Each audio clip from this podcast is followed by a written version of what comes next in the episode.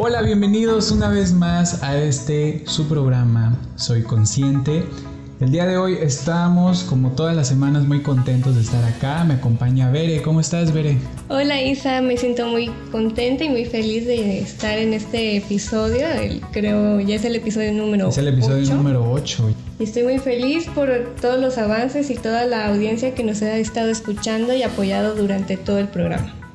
Así es, muchas gracias a todos los que nos han acompañado semana a semana, episodio a episodio. La verdad sus comentarios son una muy buena retroalimentación para nosotros, nos ayudan a mejorar y hacer pues este programa cada vez más interesante, cada vez mejor para ustedes, con información que les sea de utilidad en sus vidas.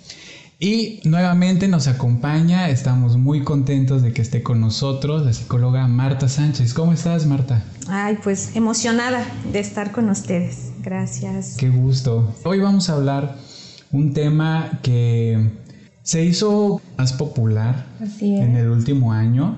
Eh, muchas personas lo desconocían, muchas personas lo conocieron el año pasado y han estado pues trabajando en eso y reconociendo qué es lo que, lo que están sintiendo. Y este tema es la ansiedad. ¿Qué te parece? ¿Qué es la ansiedad, no?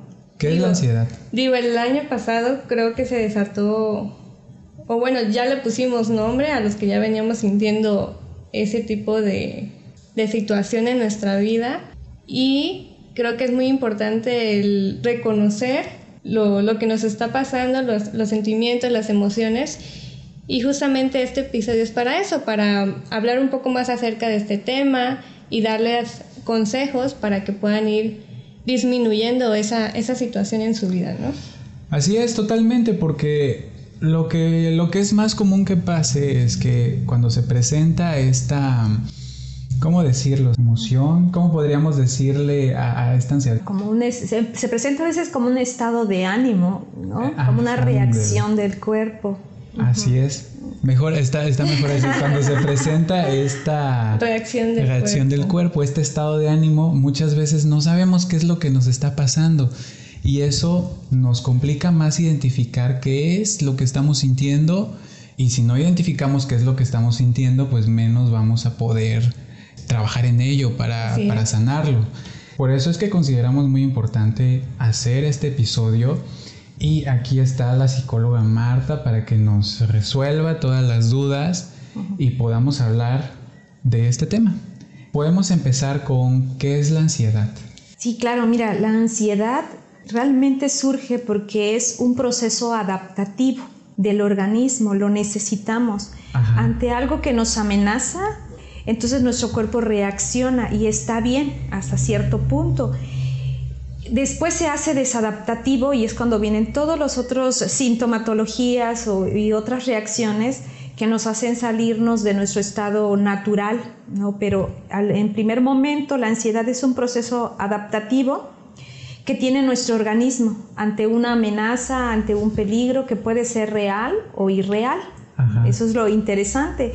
Sin embargo, tú dices, pues aunque sea irreal, yo lo estoy sintiendo, lo estoy, tengo miedo, tengo taquicardia, tengo sudoración, tengo nerviosismo, no encuentro sosiego, camino de un lugar a otro, siento que mis pensamientos van eh, aumentando, etcétera, etcétera, ¿no? Sí. Y entonces ante un peligro el cuerpo reacciona y está genial que reaccione, ¿no? Entonces, ¿cómo le hacemos para que no sobrereaccione? Se pasa los límites de esa reacción muy natural. Entonces, la ansiedad lo podemos decir que tiene un punto de vista psicológico, que es desde la mente, a través de muchos pensamientos, y otra reacción es ante mm, lo biológico, ¿no? que nuestro cuerpo eh, reacciona. Entonces, cuando nosotros estamos sometidos a, una, a un estrés muy grande, un grado de estrés que sobrepasa nuestros límites y nuestro organismo nos dice, ¿sabes qué? Ya, o sea, ya párale, es suficiente. ya no puedo más, entonces reacciona y nos está demandando, nos está diciendo que necesita, necesitamos escucharlo y que algo necesita nuestro cuerpo y nuestra mente. Esa sería la reacción biológica, cuando ya se presenta como sudoración o este, cuando empiezas a temblar, taquicardias. Entonces, esa es tu reacción biológica. Okay. Y tu reacción biológica, entonces necesitas aprender a escucharlo. Es decir, ¿qué es lo que me hace falta en este momento? ¿Qué le hace falta a mi cuerpo en este momento para que no, para que no esté así? ¿no? Me está diciendo algo, o sea, mi reacción es que me está diciendo algo. Fíjate aquí algo muy interesante porque podemos decir, ah, lo que necesito es hacer, por ejemplo, meditación. Y no, porque a veces la meditación me va a aplacar un momento, pero no me está curando de raíz, no me está sanando de raíces. Ay, voy a pintar mandalas, está padrísimo porque te va a aplacar un momentito. en el momento. En el momento. Pero después vuelve a resurgir y entonces dices, entonces, ¿qué hago? Hazle caso a tu cuerpo. Por ejemplo, un organismo que ha estado en muchísimo movimiento, mucha tensión laboral, entonces su cuerpo se va a paralizar y sufre una parálisis, por ejemplo. ¿Qué le estaba diciendo su cuerpo? Que se detuviera, que, que diera un descanso, ¿no? Que se detuviera y fue todo lo contrario, el organismo tan sabio, entonces te paraliza. Exacto. Dice, alto, ya, basta. Pero fíjate, pasa algo bien interesante porque hay dos tipos de estrés. O sea, ¿por qué se da la ansiedad? Porque hay una acumulación de estrés. ¿no? Hay un tipo de estrés que le llamamos el distrés, que es el, ¿qué es el distrés? ¿no? Em, es como esa parte negativa de la ansiedad, del estrés, que no podemos controlar. Por ejemplo, la pandemia.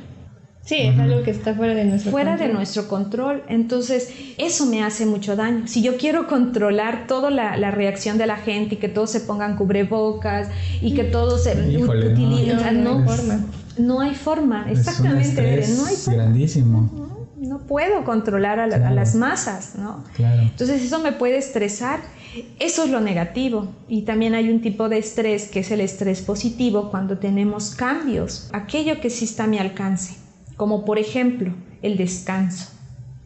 Vamos a suponer que, que te vas de vacaciones y resulta que estás bien estresado porque vas a viajar, porque vas a manejar, porque etcétera, etcétera, ¿no? Que porque no has hecho las maletas, etcétera. Sin embargo, ese estrés tiene una recompensa y es algo que tú puedes regular. No sé si Sí, sí, sí. esa es la diferencia y le llamamos eustrés, el eustrés positivo de alguna manera. Entonces es una sobrecarga. Ok. El- la ansiedad es una sobrecarga. Pero, Ajá. ah, perdón que... No, no, sí, adelante. Que interrumpa. Entonces, la ansiedad puede ser originada del estrés o podríamos decir, porque por ahí he escuchado también que la ansiedad se origina del estrés eh, y o del miedo, Claro. siendo como un mecanismo de defensa, pero que a veces pues llega a niveles ya que, que ya no son sanos y se pierde como ese, ese control de, de cómo reacciona el cuerpo. Al- Algo así escuché por ahí. Sí, claro, es que el estrés tiene que ver con el miedo, es lo que les decía, ¿no? Ajá. Ante una amenaza que hay eh, en el exterior, tenemos una amenaza, nuestro cuerpo se sobresalta y nos está defendiendo.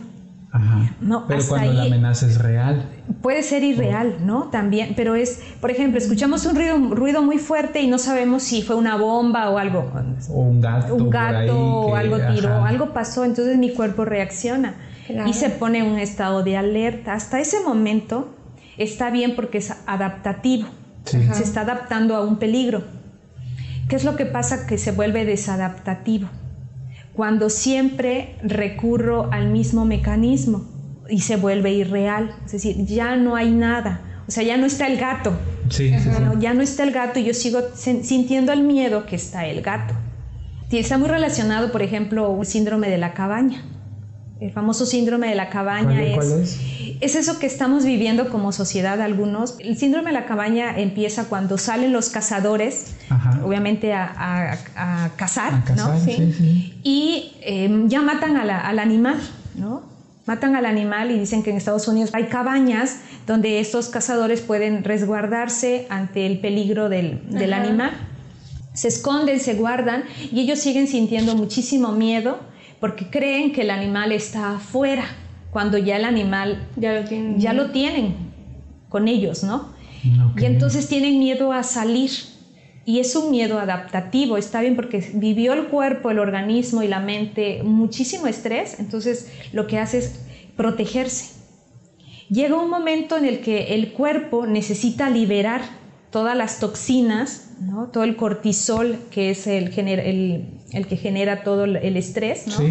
entonces necesita liberarlo del organismo y la persona ya se siente bien y se sale, ¿no? Pero ¿qué pasa cuando no es así? Que tiene tanto miedo y no puede salir de la cabaña.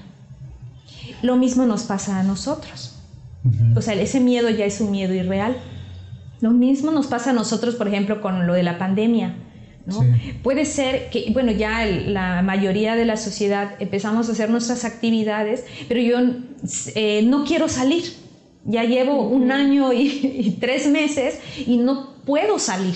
Sí, claro, que no da como ese miedo a salir como uno salía antes, a hacer actividades de entretenimiento, como que ir al parque, que ir al cine, cosas así.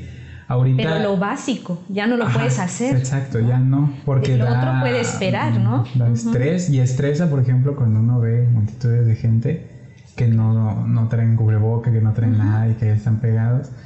Pero eso también pues sigue fomentando ese, ese, estrés. Sí, y no es porque el miedo aquí es como el miedo no ha pasado, o sea, dijéramos el, la, el peligro, eh, dijéramos la fiera sigue allá afuera, ¿no? Pero ya está más domada, por llamarlo así, ¿no? Sí, sí, sí. Y entonces es como, puedo hacer ya mi vida de manera más natural, haciendo lo básico, lo que necesito hacer. A lo mejor no puedo todavía arriesgarme ante las masas, ir al, a todos los eventos sociales, y eso es importante. Entonces el organismo se está empezando a adaptar a lo nuevo. Sí. Pero cuando no se adapta y empieza a sobredimensionar, entonces viene la carga del estrés. Claro. Y el estrés también, mira, fíjate, es como, como es una necesidad que no le estamos poniendo atención, tanto mental eh, como psicocorporal. Hay una necesidad que estamos ignorando nuestro cuerpo y que nos está diciendo necesitas hacer algo. Voy a poner un ejemplo. Eh, no me gusta tocar el punto de lo religioso porque siempre soy muy cuidadosa con eso, respeto mucho las creencias. Sin embargo, vamos a imaginarnos un chico que todo el tiempo se la pasa en la iglesia, ¿no? muy jovencito y todo el tiempo se la pasa en la iglesia. Y todas sus actividades tienen que ver con iglesia. Llega un momento que se llena de ansiedad y uno dice, pero ¿por qué? Si vive todo lo que tiene que vivir un joven. No, le hace falta algo.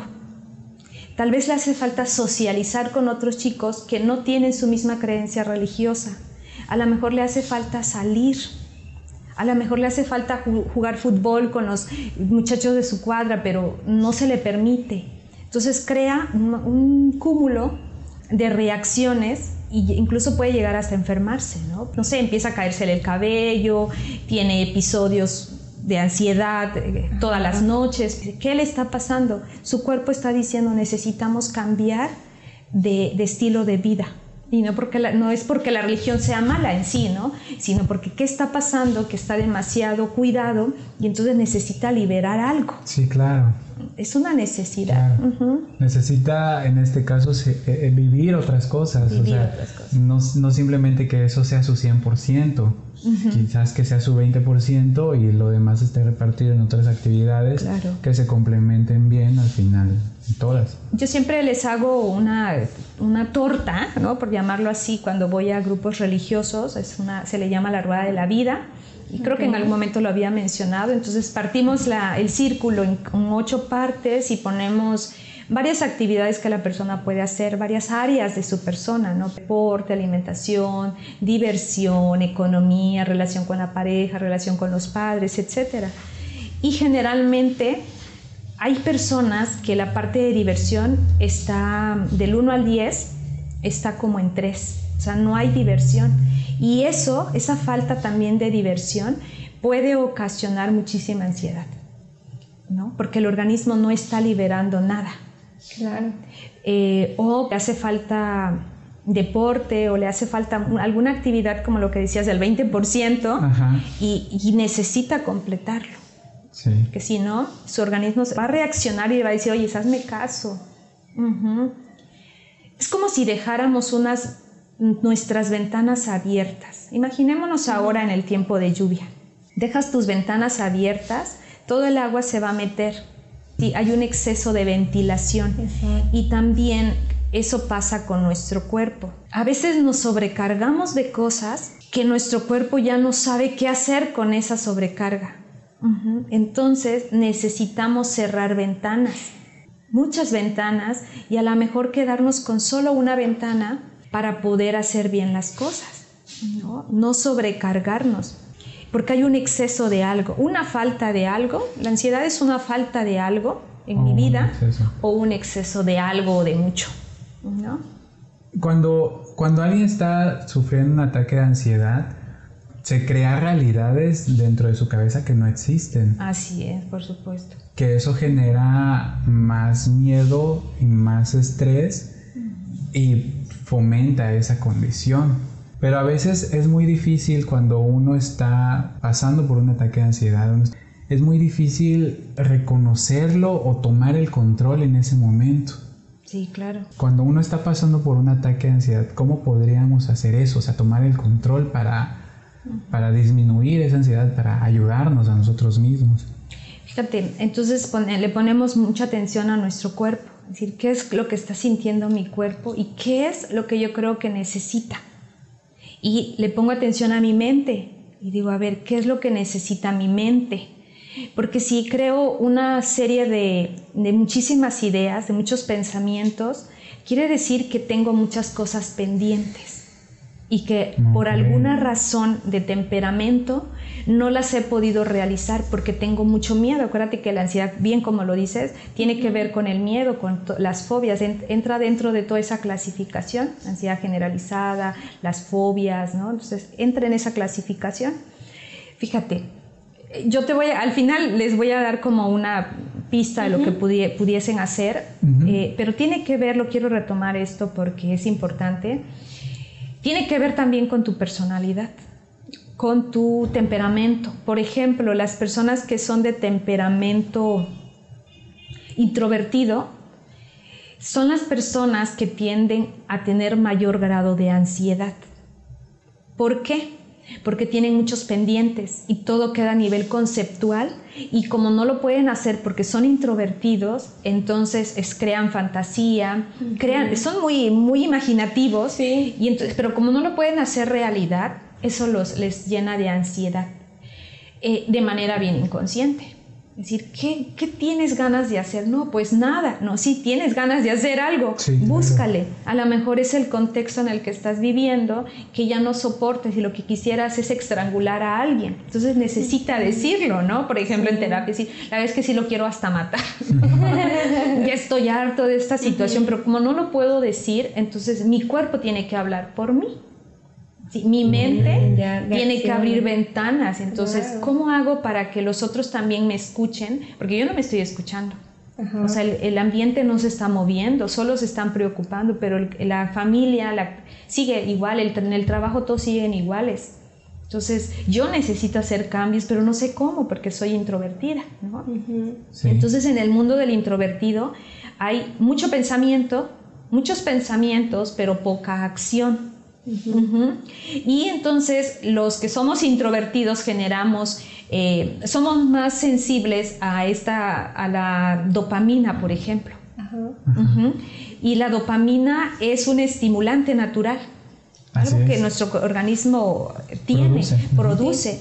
Y entonces eh, tengo menos acción y cuando me llega el momento de que necesito tener mucha acción, lo freno ¿sí? Y eso me provoca muchísimo estrés.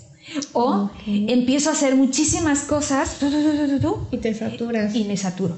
Pero generalmente la persona introvertida lo lleva a nivel de pensamiento, necesita llevarlo a la acción y entonces el nivel de, de ansiedad bajará es como yo, como cuando manejas, ¿no? Y dices, ahora suelta el, el clutch y hazle no sé qué, y, saca el pie y presiona del otro lado. Entonces estamos en ese juego. Entonces, claro, dejo de pensar tanto y llevo mi pensamiento a la acción. Es decir, tengo muchas cosas que hacer y no las he podido hacer por muchísimos miedos. Arriesgate a hacerlas. Porque entonces tu nivel de ansiedad realmente va a disminuir. Y tiene que ver también con con muchísimas cuestiones de educación, eh, con la dinámica de la familia, con cargas transgeneracionales, porque a veces son heredadas también la ansiedad de padres e a hijos. Algo pasó también por allí, bueno, que lo habíamos platicado la semana pasada. Entonces tiene eh, tiene otras raíces también, pero hoy no voy a, hoy no voy a tocar esas raíces, voy a tocarlo de encima. Sí, sería... Profundizar más en el tema, ¿no? Sí, sería extensísimo todo. Sí, sí, y que sería realmente la solución, ¿no? O sea, sí. pero bueno, vamos a ver como más hacia afuera lo que está pasando. Y bueno, ¿qué le pasa al extrovertido? El extrovertido es como esta otra parte, o sea, tiene muchos pensamientos, pero los lleva a la acción, entonces... Eh, tiene él obviamente más dopamina, ¿no? Libera, libera más dopamina en su organismo y entonces libera mucho más excitocina. Sí, es decir, como tiene, hace mucho, entonces lo, lo saca constantemente y, es, y el cortisol también puede liberarlo con más facilidad. Pero ¿cuál es ese riesgo de un extrovertido? Cargarse, abrir demasiadas ventanas porque se siente súper bien con muchísima energía, entonces se sobrecarga y ahí, viene de nuevo la saturación. Y entonces es como, abro muchas ventanas, me saturo, me sobrecargo y exploto. Sí. Mi cuerpo me está diciendo, ah, eh, necesitas descanso. Algo me está diciendo. Casi siempre van de la mano los dos, ¿no? O sea, el pensamiento y la mente, pero sí es cierto, el que tiene el introvertido, por ejemplo, eh, le pasan más cosas en la cabeza y el otro eh, está más reactivo. pero los dos están manifestando sudoración, y, irritabilidad, etcétera, ¿no? todo lo que puede pasar a nivel, a nivel psicocorporal o a nivel mental. Los dos tienen las mismas reacciones similares, casi similares, pero de diferente manera. Entonces, ¿qué necesitamos? Escuchar nuestro organismo, de verdad. Necesitamos escuchar nuestro organismo ¿Qué nos está pidiendo? Eh, por ejemplo, una persona que está acostumbrada a trabajar al 100, o sea, todo el tiempo está sometida al estrés. Con el tiempo de la pandemia, se encerró en su casa y está ahí en su casa y entonces empieza la ansiedad. Y dice, yo nunca había vivido esto, sí lo habías vivido, solo que como estabas tan acelerada ni siquiera te dabas cuenta. Y le echabas la culpa al exceso de trabajo. ¿Qué es lo que le pasa al cerebro? El cerebro te está diciendo que él estaba acostumbrado a ese nivel y entonces necesitas volverle a decir, reeducar a tu cerebro, por llamarlo de alguna manera, y decirle, ahora podemos estar tranquilos, no necesitamos actividad y seguiremos viviendo. Está, está bien si ahora descansamos, pero avísale a tu cerebro, ¿no? O sea, sí necesitas decirle, vamos a descansar es necesario. Claro, eso es muy, es muy interesante porque la, parte que dijo de reeducar al cerebro, reeducarlo, porque a veces es lo que mucha gente piensa que no es posible hacer. Un decir, hay gente que dice, es que yo ya soy así y ya no voy a cambiar. Pero ya lo está dando por, por, un hecho, cuando no son conscientes de que pueden reeducar al, al, cerebro. Hay un concepto, creo que es... ¿Reprogramación? Reprogramación o neuroplasticidad. Neuroplasticidad. La neuroplasticidad. Tiene su, término, sí. Tiene su término, es neuroplasticidad. es. es eso, es reeducar. O sea, tienes que ser consciente de que tu cerebro es una herramienta a mí me ha servido hacer eso, cuando de repente estoy sintiendo estrés o algo, como que ya después de varias, ¿no? Después de varias situaciones ya uno se da cuenta y dice, a ver, a ver, cerebro, tú no me controlas a mí, yo te controlo a ti, tú me obedeces a mí, tú eres mi herramienta y todo lo que estás mostrándome ahorita no es real. Yo a partir de ahora tomo el control. Y como cuando uno hace esa esa decisión o esa, esa serie de frases o palabras, de verdad sí empiezas a, tomar el control. Y una vez que tomas el control, ya puedes empezar a reeducar o a emplear el concepto de neuroplasticidad, moldear tu cerebro como, como quieres que sea. Y también hay que tomar en cuenta de que esto es posible porque las neuronas que están en el cerebro no son limitadas. porque uno dice, no, tienes un número limitado de neuronas y si te golpeas ya perdiste. Y si pasa tal suceso, vas perdiendo neuronas. Vas perdiendo neuronas hasta que quedas ya, escaso, ¿no? no, eso no es cierto porque se siguen generando. Es otro concepto que es neurogénesis. Pero a eso, a eso vamos y eso me llamó mucho la atención que se puede reeducar el cerebro, se puede moldear a como, se puede adaptar, si todo el cuerpo se puede adaptar también el, cerebro, simplemente que cuesta un poco más porque cuando el cerebro ya está acostumbrado a algo precisamente, ya lo tiene probado de que eso no te mata. Es lo que le funciona en esta vida. Que eso es lo que te funciona, que eso es lo que te mata y pues a pesar que has estado haciendo eso, pues sigues vivo y es lo único que le interesa al cerebro. Por eso cuando uno quiere generar esos cambios, moldear, reeducar, cuesta un poco más porque el, cerebro todavía tiene que adaptarse y tienes que decirle, oye, no, mira, eh, no, corremos, no corremos peligro, no corremos peligro, no corremos peligro. Y no repetírselo, exacto, no es real, eso no es real, no corremos peligro. O si es real y veamos qué hacemos, ¿no? Y eso lo llamamos neuromodular también. es como, ¿cómo te voy a modular? ¿Cómo te, ¿Cómo te digo que esto sí es real, pero encontremos formas de poder salir? Mm. Y mira, aquí hay algo bien importante porque nuestro ritmo circadiano, es decir, cada cuerpo responde de diferente manera. Para algunos es un autocuidado, ¿no? Aprender a cuidarnos, aprender a tener hábitos saludables. Por ejemplo, yo, ¿qué me carga? Esa es una pregunta que les hago a los que viven ansiedad. ¿Qué te carga en el día a día? Y que te descarga, porque puede ser que lo que a ti te carga, a mí no, a mí no me carga, ¿no? Sí, claro. Por ejemplo, decir, ay, es que a mí me carga muchísimo andar en el tráfico. Ah, bueno, ¿y qué te descarga? No puedo evitar no estar dentro del tráfico porque vivo en una sociedad que se mueve así, entonces, ¿qué, ¿pero qué te descarga? Ah, me descarga darme un baño llegando a la casa y decir, ah, ya llegué a casa y, y estar en silencio, poner música, etcétera, etcétera. O descalzarme, lo que sea. Entonces, eso es bien importante. Que me, haz una lista de qué cosas te cargan, qué cosas te llenan de estrés, que después puede convertirse en ansiedad, y qué cosas me descargan. Claro. Por ejemplo, yo recuerdo a un sacerdote amigo en el estado de Hidalgo, que él dormía tres o cuatro horas. Entonces cuando llegaba a visitarnos, por supuesto que pudimos aguantar, ¿no? Ponle 15 días en sus visitas, ¿no? Que nos llegaba a platicar con nosotros o algo. Llegó un momento en el que todas estábamos súper estresadas porque pues que necesitábamos dormir hasta que un día nos sinceramos con él y él nos decía, todo, como él dormía así, todas creía él que, que, también nosotras dormíamos ah, poco, ¿no? Y ustedes iban siguiendo el ritmo de, de él hasta que le dijimos, ¿no? O sea, nosotros no podemos llevar su ritmo. Entonces dijo, ah, ¿y usted qué hace? Le preguntábamos y nos decía, ah, yo después de aquí, que las visito, voy a mi casa y me pongo a pintar. Me duermo a las 3 de la mañana y ya al otro día a las 6 de la mañana yo ya estoy como nuevo. ¿Qué le descarga la pintura? ¿No? Y entonces ese es su ritmo, su ritmo biológico, su reloj biológico.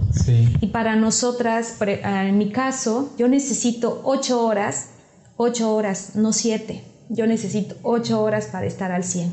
Si yo no tengo mis ocho horas, yo estoy muy mal físicamente y eso me llena, o sea, me estresa, me bajonea. Entonces necesitamos aprender a cuidarnos. Por ejemplo, yo después de las 10 de la noche, yo no contesto mensajes.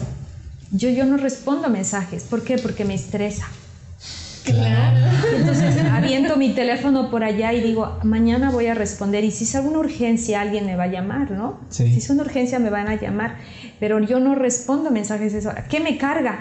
Ver, ver mi teléfono después de las 10 de la noche.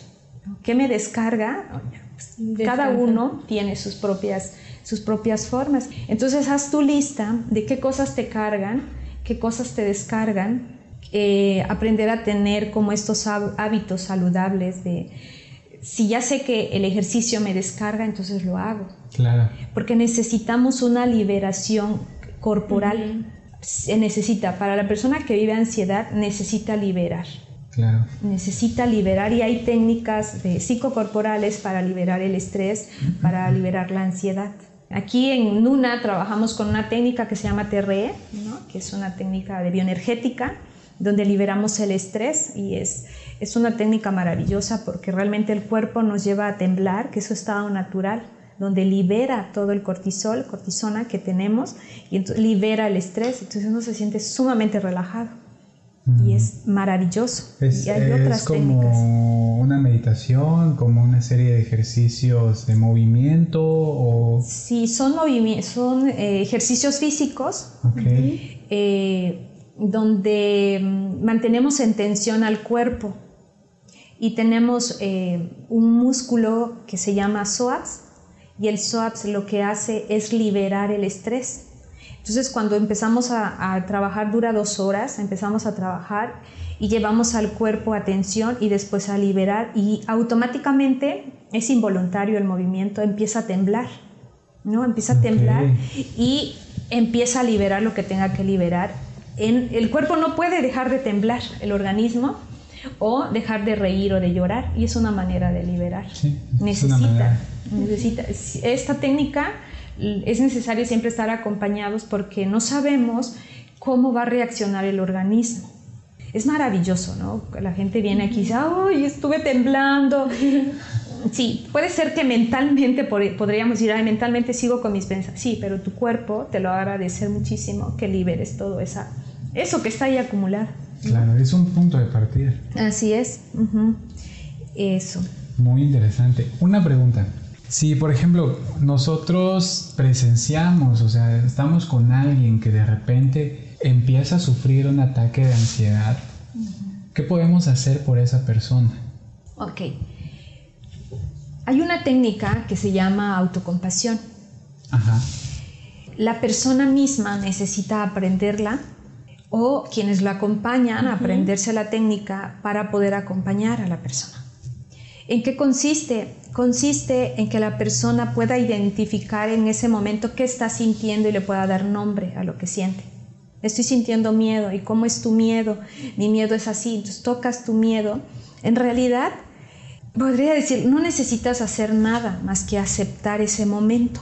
Podemos contenerlo, como por ejemplo abrazarlo, decirle aquí estoy contigo, respira, a ver, hagamos respiraciones eh, muy, muy fuertes para liberar. También es lo físico que les decía, lo que podemos hacer es como brincar solo con, los talones, con el talón y hacer sonidos guturales, ¿no? De, ¿no? arrojar lo que está ahí cargándonos. Ese es un primer momento, a ver, sácalo, libéralo. El cuerpo se va a cansar y entonces nos va a llevar a un estado de relajación. Podemos abrazarlo en la terapia de contención, abrazarlo y decir, aquí estoy contigo, no pasa nada, estoy contigo, ¿qué estás sintiendo? Entonces es identificar el malestar, qué estoy sintiendo, reconocer, ponerle nombre, estoy sintiendo pánico, ¿no? ¿En dónde lo estás sintiendo? ¿En qué parte de tu cuerpo? Reconocer que somos parte de la manada humana, que no por lo que estoy viviendo soy anormal, sino que los humanos vivimos esto. ¿Quién no ha tenido algún, en algún momento ansiedad? Todos hemos vivido ansiedad. A diferentes grados, pero hemos vivido ansiedad. Tal vez no como trastorno algunos, pero sí en algún momento dado nos hemos, hemos tenido un miedo eh, que nos sobrepasa. ¿Trastorno es cuando ya es repetitivo? ¿Que es muy seguido o como Sí, trastorno ya, ya, entró en una clasificación de una enfermedad mental y entonces necesitamos atenderlo ya a través de medicamentos eh, y otra serie de, de técnicas, ¿no? Okay. Mm, pero cuando es como una ansiedad que vivimos de vez en cuando, no entra dentro del trastorno. tiene, tiene, sus, tiene su clasificación y cuando decimos, ah, esto sí es ya patológico, esto ya es un trastorno en el en el manual que manejamos nos va indicando cuando ya la persona sí ya es una patología, ya es una, un trastorno que tiene por ahí que necesita ser medicado, porque no puede controlarse definitivamente. Entonces no está produciendo los, eh, lo que tiene que producir su cerebro, los, químicos, los necesarios. químicos necesarios para poder tener la autorregulación. ¿no? Sin embargo, entonces decirnos, esto que estoy sintiendo ahora me hace parte de la manada humana y está bien, o sea, está bien decirle al cerebro esto, y está bien si lo siento, está bien si te veo. Y es como si sentaras a un lado tuyo o reconocieras tu ansiedad, tu miedo, el nerviosismo, lo que estés sintiendo ahora, lo reconoces y le dices, está bien, te veo, te estoy sintiendo y te doy permiso. Fíjate esta palabra, hacemos toda una meditación con esto. Es una meditación, llevamos a la persona a la autocompasión. Y entonces es decirle que está bien, que dure lo que tenga que durar. Está bien si duras lo que tengas que durar. Yo no te juzgo, yo no te critico, yo no te quiero cambiar. Porque cognitivamente y a nivel lógico es que yo quiero no sentir esto. Claro. No lo quiero sentir, es horrible vivir así. Entonces, ¿qué es lo que hago? Decirle, está bien si lo sentimos y que dure lo que tenga que durar. Aquí estoy contigo. Necesitas algo de mí, a nosotros mismos. Decirnos eso a nosotros mismos. ¿Qué va a pasar? Que la emoción eh, la estamos aceptando, la estamos validando y entonces nos lo agradecerá porque inmediatamente se convierte en lo que se tenga que convertir. Acaba, esto es real, de verdad. ¿Qué estás sintiendo? Pánico. Abraza tu pánico, dile que ahí estás, dile que no la vas a dejar sola o solo. Y, lo validas, validas la emoción en lugar de desecharla y entonces poco a poco va disminuyendo el nivel de, de ansiedad. Y algo bien importante, eh, nos abrazamos, hacemos un contacto físico, es como un ancla emocional, tiene su nombre, ahorita se me, se me fue la palabra, eh, pero lo que hacemos en esa estimulación es decirle al organismo, aquí estoy contigo, entonces creamos un ancla emocional fisiológico que cuando el cerebro lo va a relacionar inmediatamente, que cuando yo esté viviendo eso, yo estoy diciéndole a mi cuerpo, estoy contigo, y automáticamente lo va, nos, va, nos va a aplacar. No sé, tiene sus términos eh, término científico, pero miren, ahorita de verdad que se me fue el nombre. Pero eso que dice es muy, es muy interesante porque es aceptar la emoción, validarla, darle permiso, como decirle, a ver, te abro la puerta, pásale, pero así, para que así como entras, así salgas también. Claro. Porque a veces cuando negamos nuestras emociones, por ejemplo, hay un concepto que es el que le dicen positivismo tóxico, que es cuando, cuando no te permites reconocer las, las emociones y, sientes que debes de sonreír todo el tiempo y debes de estar feliz todo el tiempo y, y aunque, aunque no sea real, aunque te esté pasando algo muy fuerte, eh, este concepto, las personas que lo ven de esta manera te dicen, eh, este, no, no, no, tú sonríe, tú sonríe, tú, este, ignóralo, estás, ignóralo. tú, alegre, alegre, alegre, y así se va a pasar. Y la persona que está sintiendo eso en ese momento es así como que, ah, bueno, bueno, este, voy a sonreír y ya trata de hacerlo. Y quizás en ese momento pueda funcionar, de que pueda sentirse mejor, pero yo le digo que es como un curita porque al, al, ignorar esa emoción, esa emoción no está desapareciendo, simplemente pasa lo que hablamos hace rato, que se va guardando. Sí, y va a explotar, va a salir en algún momento. Y cuando explote va a ser peor, sí. va a venir más fuerte. Justo eso, este, Isa, fíjate que nosotros le tenemos tanto miedo a nuestras emociones y que nuestras emociones en realidad nos están queriendo decir algo. Claro. Y entonces cuando tú le haces caso a tu emoción, lo estás validando, le estás diciendo si te veo, si te acepto, estás aquí, a ver cuál es el mensaje que me traes ahora, por llamarlo de alguna manera. Y entonces dejamos de taparlo. Yo siempre juego con los niños aquí con una manta roja, tengo por ahí unas mantitas, y entonces eh, la emoción es así, la emoción que no queremos ver porque la, catalogamos como negativa, la emoción entonces está ahí y hace cuenta que el niño se tapa y brinca, ¿no? O sea, entonces es como te tapo, te voy a tapar, no quiero que te vean. Pero en algún momento todo tiene que salir, ¿no? Y los niños juegan y dicen, aquí está, y se, salen por otro lado, ¿no? Así es la emoción, tiene que salir.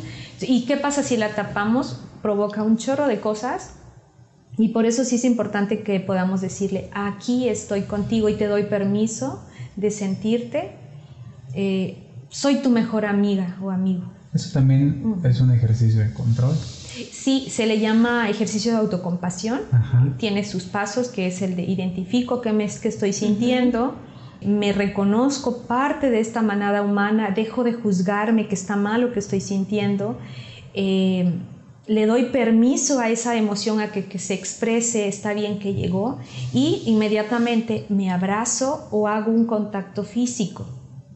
Eso es bien importante, entonces se, ah, se provoca el ancla fisiológico, entonces cuando yo estoy de nuevo viviéndolo en la calle, por ejemplo, no puedo hacer todo ese proceso porque pues voy a cruzar la calle y estoy lleno de pánico, de ansiedad, entonces llevo mi, mi mano hacia esa parte del cuerpo donde hice el ancla y le digo, aquí estoy contigo, ya sé que estamos nerviosos, ya sé que nos sentimos mal, aquí estoy contigo, dame un minuto, un tiempo mientras pasa esto.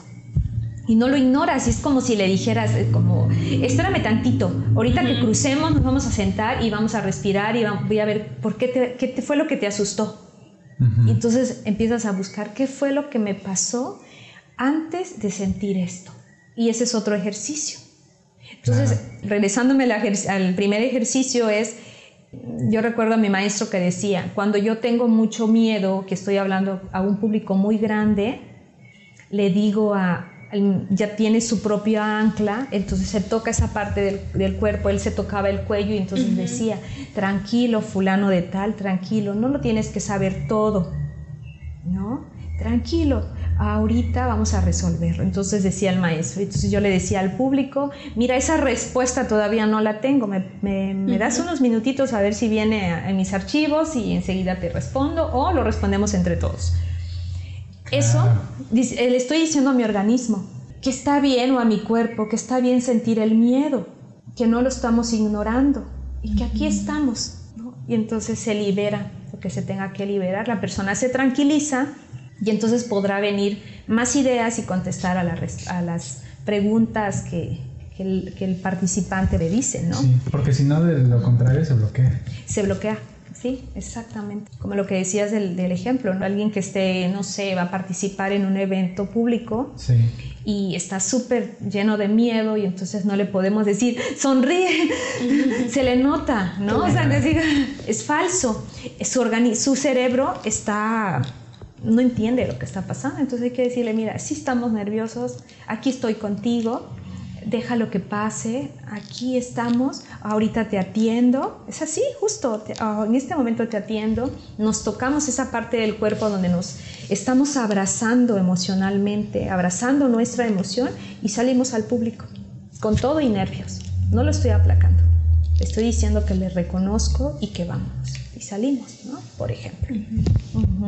Otro ejercicio es poder hacer una, en una hoja, eh, dibujar nuestro cuerpo, en una hoja, en, un lado poner eh, cuál es la reacción que tiene mi organismo ante la ansiedad y qué cosas me hacen, cómo se siente mi cuerpo cuando está relajado. Y dibujamos las dos partes de nuestro, mm, nuestro cuerpo relajado y tenso. Y preguntarnos en la parte de... Y hay que escribirlo porque acuérdense que la escritura trae una... En el cerebro algo... genera algo maravilloso. Sí. ¿No? Entonces lo que va a hacer es, vamos a escribir qué estaba haciendo antes de que mi cuerpo se sintiera de esa manera para poder prever en, en caso de que yo sea consciente, decir, ah, ya sé, antes de que estuviera tan nerviosa, vino el señor del agua y me dijo tal cosa, o pasó la vecina y, me, eso fue lo que me cargó. Entonces ahora lo suelto. lo suelto, eso no es mío, eso es de la vecina, ese es del vecino, lo suelto. Sí. No es mi asunto, ¿no? No es, no es algo que esté en mi control, o sea, lo suelto. No puedo hacer nada con ello, en caso de... Y bueno, por ahí vamos. Em, cuando la persona también está muy en un proceso de muchísima ansiedad, ayuda a que pueda oler cinco cosas. ¿Ah, sí? Por eso son importantes todos los aceites esenciales, la aromaterapia. Eh, si puedes tener cinco tipos de aromas diferentes, mejor.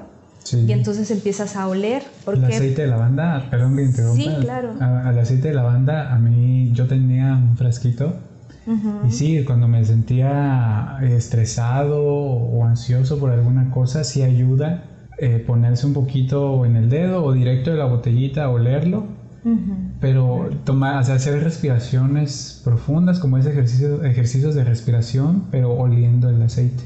Sí, por supuesto. Sí, relaja, relaja bastante. Por ejemplo, en la noche poder rociar nuestra este, habitación, nuestra almohada, habitación, alguna cosa para, que, para poder respirar, eh, nos hace que nos contactemos con la tierra. Ah, porque es que la ansiedad nos levanta del piso. Pues, o sea, es como que si quisiéramos tener el control de todo, como superhéroes, y no podemos. Entonces, decir, eh, los olores, los aromas nos ayudan también como a hacer tierra. Por eso cuando está viviendo una persona ansiedad, es importante también, eh, ahorita lo, recordé, eh, descalzarse. Si la ah, persona se descalza, está haciendo contacto con la tierra, se está arraigando porque el problema es de arraigo, que, es una raíz más, más profunda. Entonces hay que hacer contacto, descalzarse y tocar y, hacer como si estuviéramos danzando. ¿No? Y si haces el sonido de ¡Ah! ¡Oh! ¡Oh! ¿no? Como si estuvieras jugando a liberar y diciendo estoy aquí, estoy aquí, estoy haciendo tierra, estoy conmigo. Entonces, eh, como estamos estimulando nuestros sentidos a través de los aromas, nos ayuda muchísimo. Cinco, cinco olores. Em, escuchar algún tipo de musiquita que nos relaje, que nos ponga en un estado más, más armonioso y saborear cinco cosas. Ten ahí, no sé, uva, fresa y saborear, no, no, no este, atiborrarte de alimentos, ¿no? Degustarlo. Degustarlo. Así con muchísima calma, lo degusto. Incluso una uva me puede tardar muchos minutos. así, aquí estoy, aquí estoy. Volver a hacer contacto con tu cuerpo. Si no, no está mi cuerpo fuera de mí eh, no estoy fuera de mi cuerpo, ¿no? sino estoy habitando mi cuerpo, te habito. El habitar nuestro cuerpo es maravilloso. Esas serían, esas serían las recomendaciones para poder trabajar en la ansiedad o trabajar cuando uno siente esa ansiedad. Hay un libro que se llama Solo una cosa. Así se llama. Solo una cosa. Solo una cosa. Y esto es un consejo también para mí cuando me quiero ser el, el pulpo y quiero hacer un montón de cosas y entonces me cargo y entonces digo, no, solo una cosa, a ver. Y esto es otro, otro ejercicio de poder planear nuestras actividades, decir qué voy a hacer ahora y si tenemos un pizarroncito o una cartulina, decir una agenda, esto voy a hacer ahora, no tengo más cosas que hacer porque nuestro cerebro está acostumbrado a hacer tanto que entonces cuando estamos en un estado de tranquilidad nos está diciendo, ay, hay muchas cosas que hacer, hay muchas cosas que hacer y no tenemos más cosas que hacer. Entonces, y si tenemos muchísimas cosas que hacer, le podemos decir a nuestro cerebro, lo anotamos y decirle, vamos a hacer solo una cosa. Ahorita vamos a hacer esto, lo terminamos, al rato hacemos solo una cosa y no podemos hacer muchas cosas a la vez, que a veces dicen que es un don, pero en realidad es no tener la atención plena en lo que estamos haciendo. Entonces, solo una cosa, una cosa a la vez. Y bueno, eso, eso es lo que, lo que les quería compartir el día de hoy. Importantísimo. Hay que buscar ese libro y poner en práctica las enseñanzas, sus, consejos. Bueno, pues yo creo que esto sería todo. No sé, ¿tienes algo que agregar, Bere? No, no, de hecho ahorita que mencionabas ese libro se me vino a la mente que el año pasado eso fue lo que me, me, desató la ansiedad porque yo dije, bueno, tengo el tiempo para hacer muchísimas cosas y me empecé a llenar de, de actividades y llegó el momento, como dices, me saturé y me dio el bajón y me sentí paralizada, no sabía ni qué hacer y entonces un gran consejo es eso. Solo, una, cosa. una cosa a la vez. Una cosa a la vez, así es. Bueno, pues, pues gracias, gracias. Muchísimas gracias, Marta. Muchas gracias, Marta. Por la plática y todos los consejos y tips que nos regalaste el día de hoy. Así es, y muchas gracias también a todas las personas que nos escuchan. Esperamos que puedan sacar mm, buena información de este episodio, que la información que compartimos acá pueda ayudarles y pues nos vemos la otra semana. Así es, nos vemos la próxima semana. Claro que sí. Claro que sí. hasta luego. Hasta luego. Cuídense mucho. Bye bye.